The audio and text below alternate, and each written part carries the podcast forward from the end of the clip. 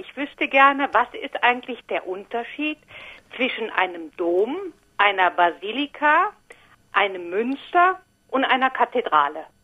Tausend Antworten. Fangen wir mit dem Dom an. Der Dom ist ein großes, historisch bedeutsames Kirchenhaus. Also das, was man eigentlich sofort auch darunter versteht.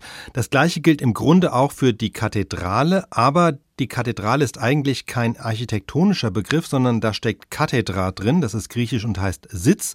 Und das heißt, eine Kathedrale da handelt es sich immer um einen Bischofssitz, und zwar entweder um einen katholischen, einen orthodoxen oder in Großbritannien um einen anglikanischen. Also nicht jeder Dom ist auch eine Kathedrale. Der Kölner Dom ist eine, auch der Dom zu Speyer, das sind beides Kathedralen, aber zum Beispiel der Frankfurter Kaiserdom ist keine Kathedrale. Jetzt zum Münster. Da steckt das Wort Monasterium drin, also Kloster, und das war die ursprüngliche Bedeutung, eine Kirche mit einem angeschlossenen Kloster.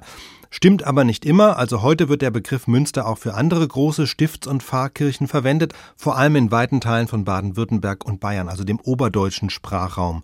Große Kirchen, die anderswo Dom heißen würden, heißen hier dann eben Münster, wie in Freiburg oder in Ulm.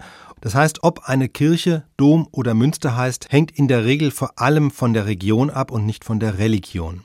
So, jetzt Basilika. Das ist jetzt wieder ein architektonischer Begriff. Er bezieht sich auf eine bestimmte räumliche Anordnung einer Kirche, die noch aus der römischen Zeit kommt. Das heißt, eine Basilika ist eine Kirche mit mindestens drei Schiffen, wobei das mittlere Schiff höher ist als die beiden seitlichen und einen eigenen Lichteinfall hat. Das ist die architektonische Definition der Basilika.